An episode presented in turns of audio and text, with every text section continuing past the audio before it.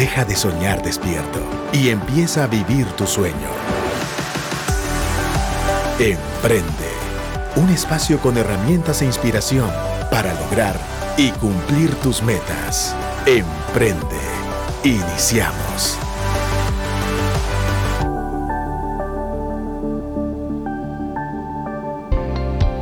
Muy buenas tardes amigos de Emprende y Radio Actitud. Aquí estamos nuevamente en un día de entrevista, en un día de inspiración, en un día de herramientas, como lo que nos gusta hacer aquí en Emprende, darle esa fe, esa pasión, encender ese espíritu para poder emprender.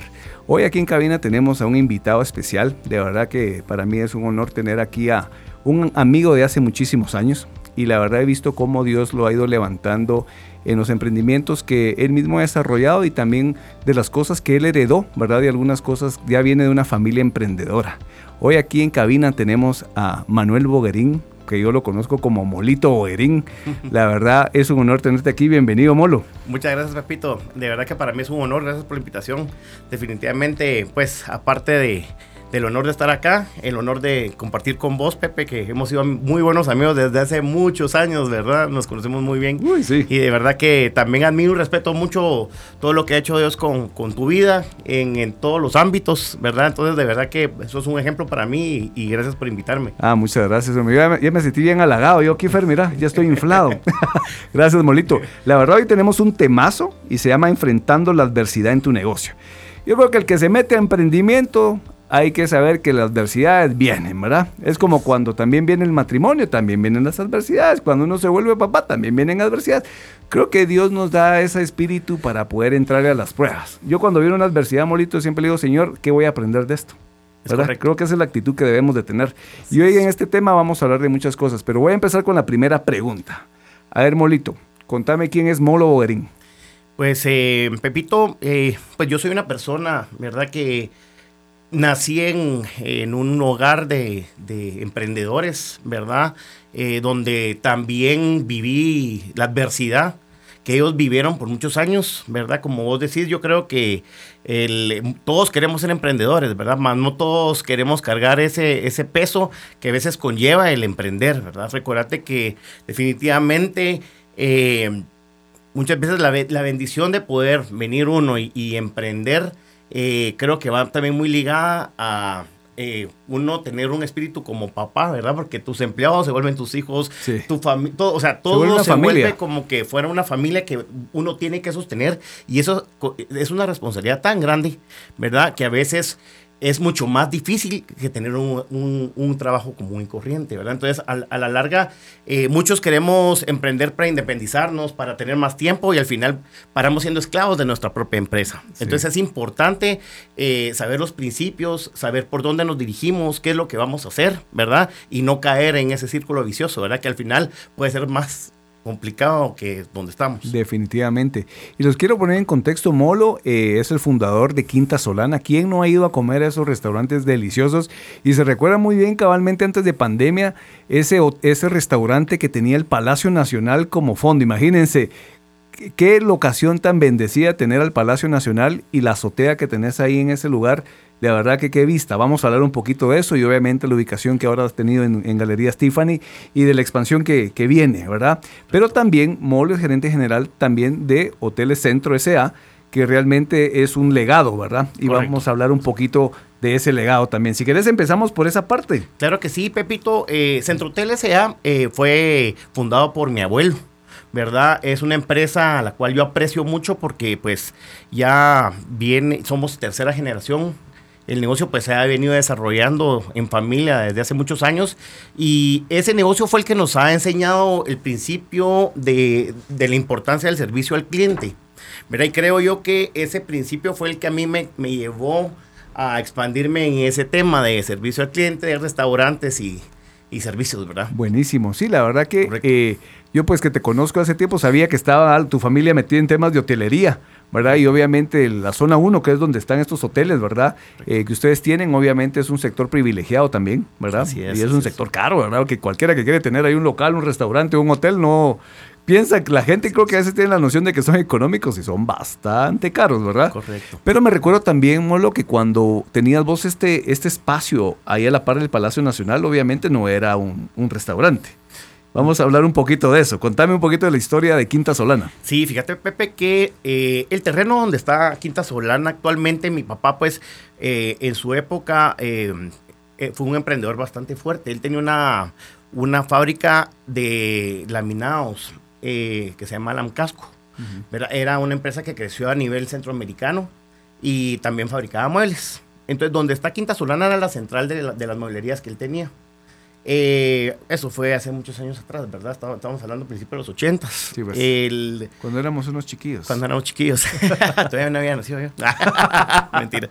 Eh, definitivamente, mi papá falleció en el, en el 2008. Fíjate, Pepito, cuando mi papá falleció, eh, esa propiedad donde está Quinta Solana eh, estuvo eh, prácticamente el- una persona que, que trabajaba con él lo invadió. Ujú. Entonces sí, tardé por aproximadamente dos años en recuperar el terreno. Desde ahí empieza la adversidad. Desde ahí empezó la adversidad. Fíjate que me tardé dos años en recuperarlo y cinco años para sacar la licencia de construcción. Wow. Que definitivamente cuando empecé eh, con los inicios y con arquitecto mandando planos y planos, ingresamos 47 juegos de planos y todos, todos, todos nos los, nos los bloquearon, nos dijeron que no, que no era factible y que no.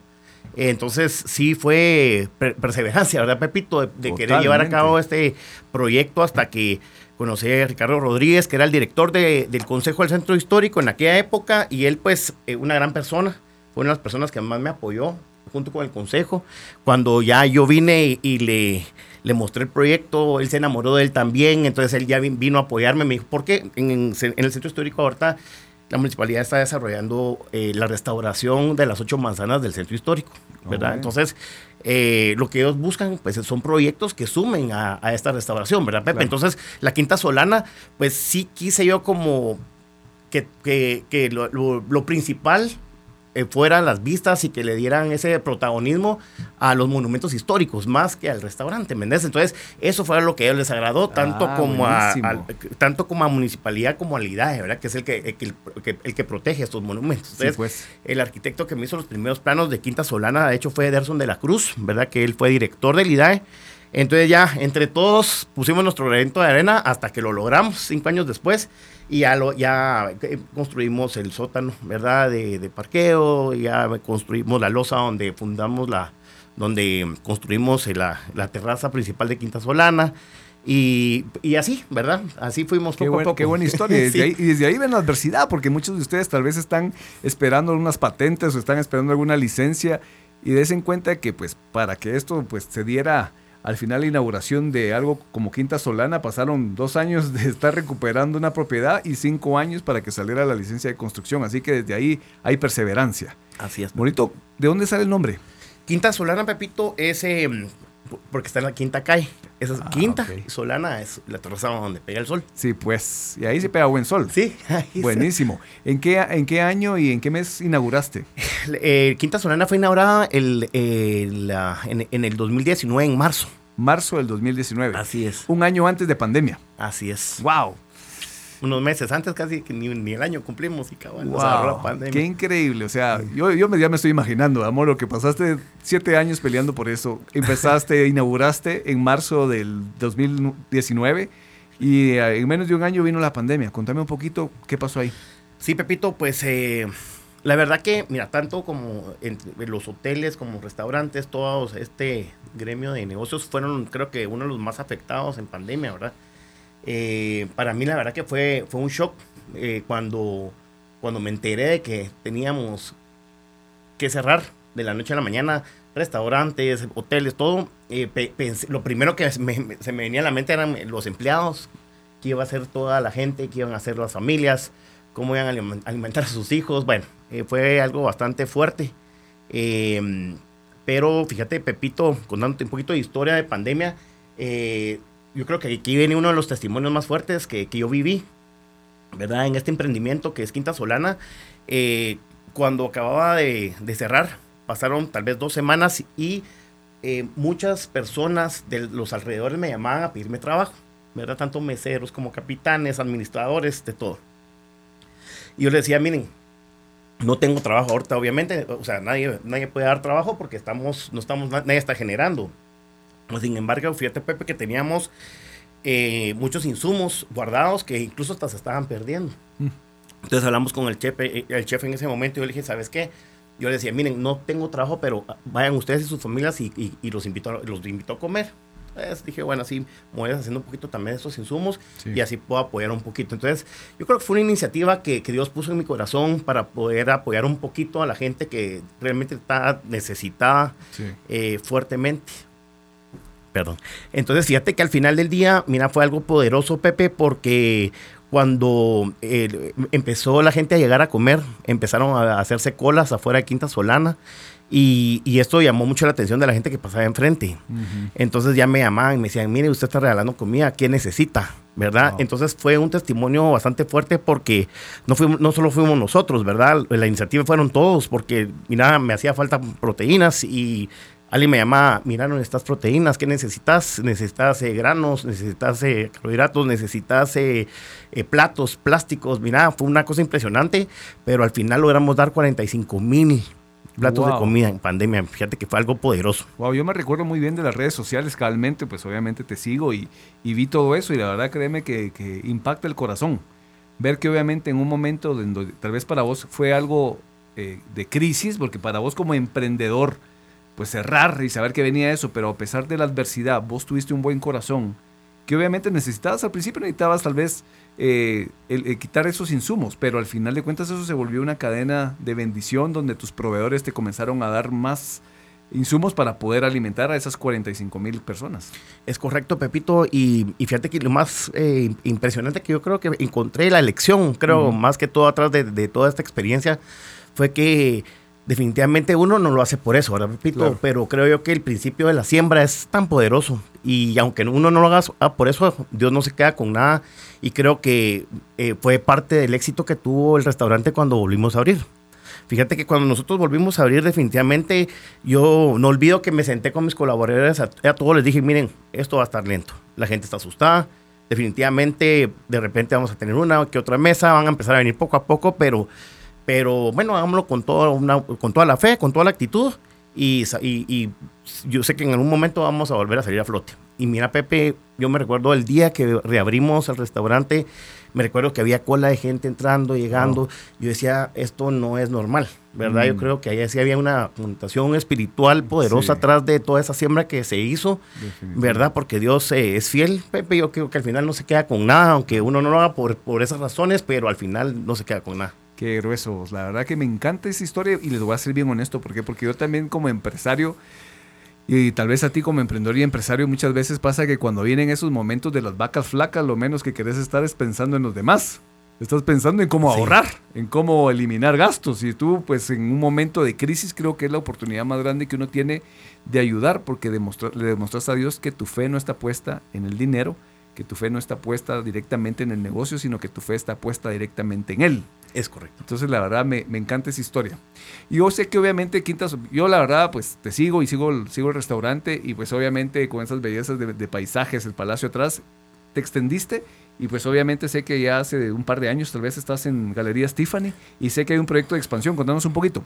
Sí, Pepito, pues fíjate que, eh, bueno, después de Quinta Solana vino el proyecto de Tiffany. Ahorita pues estamos eh, con, otro, con otra ubicación de Quinta Solana, ¿verdad? Eh, vamos a, dar la noticia y la sorpresa por, pronto.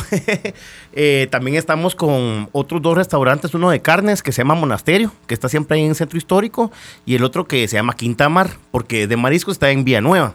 Pues. En el Centro Comercial de Santa Clara. Vamos a estar próximamente también, tal vez en unas cuatro o cinco semanas. Si nos quieren visitar, ya saben que los mismos sabores, la misma calidad, solo que diferente tipo de comida. Excelente, mariscos. Buenísimo. Yo creo que cuando uno hace bien la planificación de algo al inicio y sale bien, pues como lo pasó en Quinta Solana en zona 1, viene esa expansión, ¿verdad? Que se da normalmente. Y hablamos antes de entrar al aire eh, que el negocio de la comida obviamente tiene sus sus cosas, sus pros y sus contras, pero al final de cuentas creo que es uno de los negocios donde más gente emprende en Guatemala. Yo creo que eso, es, donde la gente sale, cuando hay un momento donde hay que complementar el gasto familiar, ahí sale la esposa a vender tostadas, a vender chuchitos, a vender almuerzos ejecutivos, ahora que está muy de moda el tema fit, ¿verdad? De los almuerzos saludables. Creo que estás en un, en un gremio porque también eres parte de un gremio, ¿verdad, Morito? Donde uno de los emprendimientos más, más comunes en Guatemala es el tema de la comida. Y qué bueno tenerte aquí porque el plan es exprimirte con esas joyitas. Contame un poquito de este gremio donde estás participando. Sí, Pepito. Bueno, pues fíjate que como te contaba, yo creo que para mí ha sido una experiencia eh, bastante enriquecedora el ser parte de la junta directiva de la gremial de restaurantes por el tema de que estamos muchos propietarios no compitiendo, sino unidos para poder eh, llevar a cabo eh, cosas más grandes, ¿verdad? Iniciativas nuevas. Iniciativas nuevas. Eh, todo, todo, todo lo que conlleva bendecir a los empleados, desde bendecir a los empleados hasta los comensales, ¿verdad? Todos nos sentamos en una mesa sin banderas, todos con, con, la misma idea, ¿verdad? De poder apoyarnos. Y yo creo que eso es bien poderoso, ¿verdad, Pepito? Porque al final eh, la, competencia existe, ¿verdad? Y es latente. Y definitivamente que uno tiene eh, que, ver la manera de ser creativo y, encontrar su propio nicho dentro del mercado. Sí. Y yo creo que esto es lo que realmente te, te saca adelante, ¿verdad? Eh, te digo, cuando nosotros escauteamos eh, un restaurante nuevo, no es de que nosotros vayamos a los lugares para ver qué copiamos, sino que vamos para ver para qué no podemos hacer, para no hacer nada igual y para buscar ideas nuevas que incluso eh, puedan servirle a la comunidad, porque te voy a explicar. Fíjate que en zona 1, por ejemplo, cuando nosotros empezamos a desarrollar el proyecto, la idea era también restaurar el centro histórico, para que hubiera más flujo en el centro histórico. Y esto vino a, sumarle a otros restaurantes que están alrededor. Entonces yo creo que el, tema de competencia a veces es un mal enfoque, ¿verdad? Porque no es que sea una competencia, yo creo que hay una competencia infiel y una fiel, ¿verdad? Más sin embargo, si nosotros somos competidores fieles, eh, esto viene a sumar, ¿verdad? Si vos te das cuenta, ahora está muy de moda lo que son los mercados gastronómicos, ¿verdad? Eso eh, ah, lo, puedes ver como algo que suma o una guerra, ¿verdad? Total. Entonces, ponete, vos llegas a un mercado gastronómico y, eh, todos te empiezan a abordar y al final del día uno come lo que tiene ganas de comer. Correcto. ¿Verdad? Es, la, la alimentación es una de las necesidades básicas del ser humano, ¿me entendés? Y yo creo que a veces tenemos ganas de comer carne, a veces queremos mariscos, a veces y, pero eh, ponete, yo siento que en, eh, entre pensando en, de, ese, de esa forma, eh, puedes venir a sumar más, porque ponete ahorita que se está desarrollando este centro comercial nuevo que, te, que te había comentado. Obviamente dentro del mercado gastronómico la idea es de que hayan diferentes tipos de comida, más que no haya ningún otro restaurante que vaya a tener el mismo tipo que el tuyo, para que no se vuelva una competencia infiel, ¿verdad? Pues. Perfecto. No, y mira, y aprovechando que pues hablabas de muchos conceptos, ahorita en esto que acabas de hablar, hablaste de diferentes conceptos que creo que todos aquellos que tienen un negocio de comida o inclusive otro tipo de producto o servicio, es importante, hablaste un poquito de la innovación, hablaste un poquito del scouting, no para hacer un copycat, sino para eh, validar qué es lo que no se está haciendo bien para poderlo mejorar en tu lugar. Contame un poquito de cuál es esas, ese, no te voy a pedir el secret sauce, ¿verdad? Del éxito de, tu restaurante, porque ese es tu secreto, pero cuáles han sido esos elementos que han hecho que obviamente tus iniciativas, tus restaurantes tengan ese éxito. Mira, principalmente, Pepito, bueno, uno que sí nosotros sí le ponemos bastante coco al tema de calidad y servicio, ¿verdad? Creo que eh, la calidad, a veces eh, tratamos de dar buenos precios, más sin embargo yo creo que a veces la gente aprecia algo tal vez que no sea barato, pero que sea bueno, ¿verdad? Correcto. Y eso definitivamente viene a sellar a la, clientela en general y ponete, eh, bueno, y diferentes temas de ambiente, ¿verdad, Pepito? Que son muy importantes, como el tema de la música, el tema, nosotros, ponete, mucha gente me ha criticado, y eso sí te lo voy a confesar, de que ya me dice, mira, ¿por qué tenés eh, fire pits? ¿Por qué no tenés eh, eh, elementos fuego que son tan cómodos? Porque la gente se va a acomodar aquí sacar toda la tarde. Lo que querés es que tus comensales lleguen, coman y se vayan para que otro tome su lugar. Eso es un modelo de trabajo, ¿verdad, Claro. Pero el mío es otro. Sí, pues. Mi modelo de trabajo sí es que la clientela llegue, se siente cómoda, ¿verdad? Yo he tenido clientes que han llegado a desayunar a la Quinta Solana y han, salido a las 10 de la noche. ¿Me entiendes? claro, se siente como en casa. Es otro modelo de negocio. Entonces, así como yo le expliqué a esta persona, mire, no es que yo, yo no quiero que la gente se vaya. Yo quiero que la gente venga aquí a descansar, que se sienta cómoda. Me dice, pero es que así no vas a ganar. Claro que sí uno gana, lo que pasa es que es otro modelo, ¿me entiendes? Entonces yo creo que eso es lo que tenemos que buscar, diferentes modelos de negocio dentro de, la, de la misma eh, categoría. categoría para que, para que la gente eh, te busque, ¿verdad? Buscar ese nicho, ese nicho distinto del, del resto del mercado. Buenísimo, ¿no? Y la verdad que pues para los que hemos ido, y, y, si tú no has ido a Quinta Solana, tenés que ir porque la comida es espectacular. Y lo que decís vos del servicio al cliente lo he, lo he, probado, pues ahora que he hecho un par de eventos ahí en tu, en tu lugar, desde el tema del anfitrión, desde el tema de los meseros, desde el tema de la persona que cobra, realmente se nota el servicio. Y yo creo que eso es uno de los tips más importantes que uno debe tener como empresario. Nunca perder el norte del servicio al cliente, la experiencia del usuario, que ahora yo estoy en tecnología y ahora se habla muchísimo no de, de cuánto es el contrato del Service Level Agreement que le llamamos nosotros en tema de tecnología, sino ahora está medido en la experiencia del usuario. ¿verdad? Entonces yo creo que eso es muy, muy importante. Así es, así es. Bonito, contame un poquito acerca de tu persona, de las experiencias que has vivido. Sabemos que obviamente tú eres cristiano. Contanos un poquito cómo ser cristiano te ha ayudado en, en todas estas iniciativas de emprendimiento. Pues eh, sí, Pepito, ponete eh, definitivamente. Antes yo conocí al Señor en el 2009, a finales de año. Eh, nunca se me va a olvidar. Yo creo que yo soy el vivo testimonio, Pepe, de, de cómo después de conocer a Dios, de conocer sus principios y conocer muchas leyes, ¿verdad? Eh, y muchos límites, ¿verdad? Que Dios nos pone. y creo que con amor eh, trae bendición y, y, eso conlleva al éxito también, ¿verdad, Pepe? Porque ponete, yo creo que es muy importante la razón por la cual nosotros hacemos las cosas, incluso por qué eh, emprendemos, ¿verdad? Porque ¿para qué vamos a emprender? ¿Vamos a emprender por llenar nuestros bolsillos simplemente o vamos a emprender por bendecir a nuestras familias, por bendecir a nuestros empleados? Entonces yo creo que eso también es una siembra. O sea, al final del día también es una siembra. Entonces siento que, ponete, a, a raíz de que yo conocí a Dios, creo que para mí fue bien poderoso y por eso yo creo que yo le debo a Dios todo lo lo que yo soy, Pepe, y te digo, eh, incluso hasta la creatividad. Yo estoy seguro que viene de Él, todo viene de Dios, definitivamente todo se lo debemos a Él. Y sí pienso que ponete eh, hay un poder atrás de las razones por las cuales, ah, eh, por la cual nosotros hacemos las cosas que hacemos. Ponerte a la hora de que nosotros emprendemos y nosotros emprendemos por las buenas razones, ya vamos bien, ¿verdad?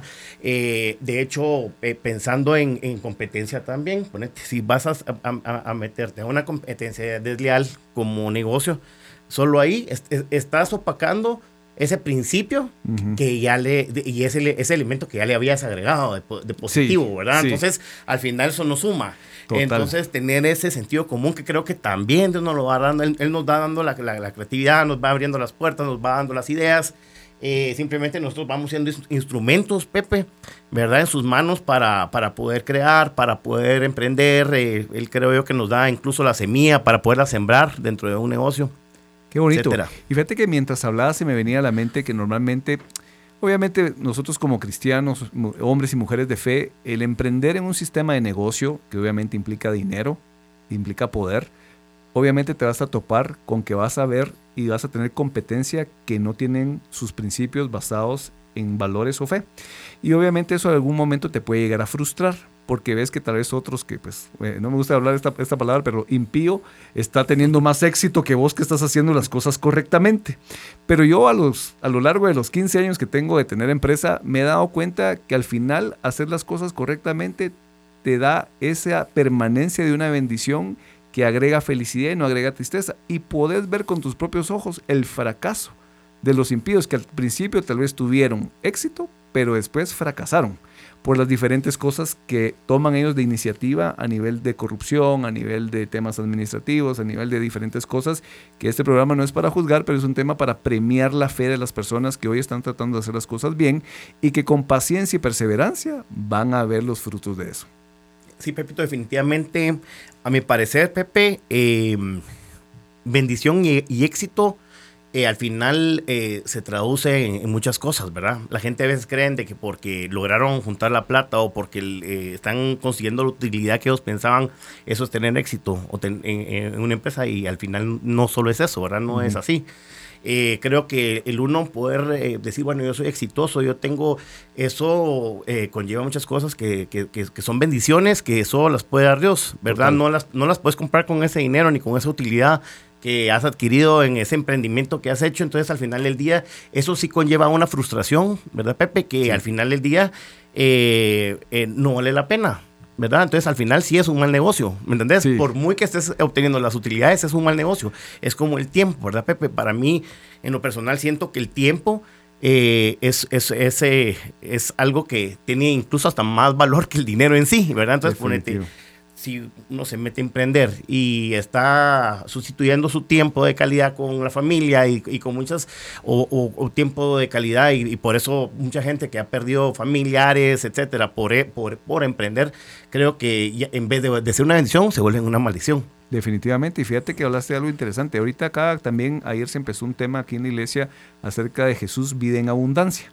Y esa es una cosa tan tremenda porque normalmente en el, em, cuando vos sos empresario puedes caer en ese juego de que en algún momento vos sabes que hay, épocas, meses, trimestres o años de vacas flacas y de vacas gordas. Y normalmente cuando vienen vacas flacas, eh, es natural que te puedas afanar, es natural que te puedas preocupar, pero en esos momentos de preocupación y de afán, nosotros como cristianos es donde recordamos la abundancia de una vida en Cristo y comenzamos a revisar y debemos de empezar, en vez de estar preocupándonos, a ser agradecidos. Agradecidos por la esposa que tenemos, agradecidos por los hijos que tenemos, que están sanos o que están con vida, por el techo que nos cubre, a veces por el carro tan bonito que, que vos tenés o que yo tengo, que de verdad a veces uno se viene quejando y cuando volteas a ver al tráfico y ves a tres personas en una moto y vos venís afanado, preocupado por algo tan sutil, o sea, no tiene sentido y eso es la bendición, creo que nosotros como empresarios y tener a Dios en nuestro corazón nos ayuda a, tener una vida abundante aun cuando hay época de vacas flacas, aun cuando vienen las adversidades. Así es, Pepito.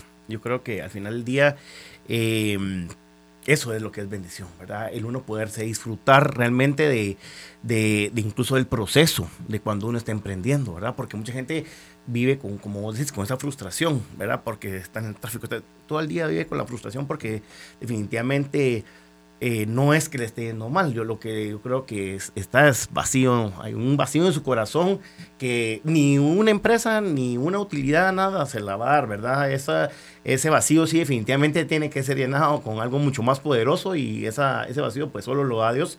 Y yo creo que media vez ya tenemos ese vacío completo. Entonces ahí viene el poder, ¿verdad, Pepito? El poder de poder disfrutar, el poder de poder eh, de uno eh, sentirse, eh, sentir la paz, ¿verdad? Que es invaluable, la paz, el tiempo. Son sustancias, son, son cosas de que definitivamente no las vamos a obtener, ni las vamos a poder comprar, ni con la mejor empresa del mundo, ni con el desarrollo más grande, ¿verdad? Entonces, yo creo que esa es la base, ¿verdad? Y te digo, yo me recuerdo antes de conocer al Señor, eh, mis, mis, mis pruebas de, de, de emprendimiento que hice, que fueron varias, y, sentía frustración porque yo decía, bueno, en algunas pues logré hacer el dinero que quería, en algunas no. Eh, tuve muchos fracasos, así como muchos aciertos, pero al final del día no era eso lo que yo estaba buscando, ¿verdad? Hasta que yo conocí a Dios, creo que encontré realmente esa llenura que yo estaba buscando, que no le iba a encontrar nunca en esos emprendimientos, ¿verdad? Porque al final no, no, era, no era esa la, la, respuesta, ¿verdad? Totalmente. ¿Qué consejo le darías a aquellos emprendedores que están en el negocio de los restaurantes y quieren tener éxito? Mira, yo pienso que antes eh, que nada, eh, sí es una industria bastante fuerte, es bastante dura y bastante competencia. Eh, yo lo que les aconsejaría es de primero de que sean estrictos con, con, sus finanzas, ¿verdad? Con el manejo de las finanzas en sí dentro de un restaurante es tan minucioso. Hay tantas áreas donde se puede, pueden haber fugas, que, es un negocio donde realmente uno tiene que controlarlo bastante y, eh, si no, pues adquirir gente, ¿verdad? Que realmente tenga el conocimiento. Pensando por ahí, es, es una base. Y segundo, la calidad, Pepe es indispensable, como lo hablábamos, eh, vender calidad. Al final mucha gente por ahorrarse 10, 15 quetzales cambia de proveedor para un proveedor que no tiene la misma calidad, pero tal vez más barato por ganar. Y al final, eh, a largo plazo, estás perdiendo tu negocio, ¿verdad? La calidad es indispensable, es súper importante. Y el servicio. Definitivamente el servicio, Pepe, yo creo que mucha gente... Eh, ponete que llega por la calidad, se va por el servicio y no regresa. Sí, pues. ¿Verdad? Entonces sí es una, es, es, es, es, es algo muy importante que yo les aconsejo que siempre lo lleven a cabo. Excelentes consejos, de verdad. Molo, gracias por estar acá en Radio Actitud. No, yo creo que no va a ser la la primera vez, me encantó esta entrevista y de verdad gracias por tu tiempo. Pues muchas gracias, espero que me vuelvan a invitar, pues ya saben de que yo pues honrado de estar aquí con ustedes y poderles servir y pues poder dejar al- algún granito que sea de bendición para la gente, pues para mí pues siempre también es una bendición para mí. Fuiste de gran bendición. Señores, nos vemos el próximo lunes, 5 y media de la tarde, aquí en el 100.9 y en actitud.fm. Esto fue Emprende. Si quieres escuchar nuevamente este episodio o compartirlo, búscalo en actitud.fm. Emprende. Herramientas e inspiración para lograr y cumplir tus metas.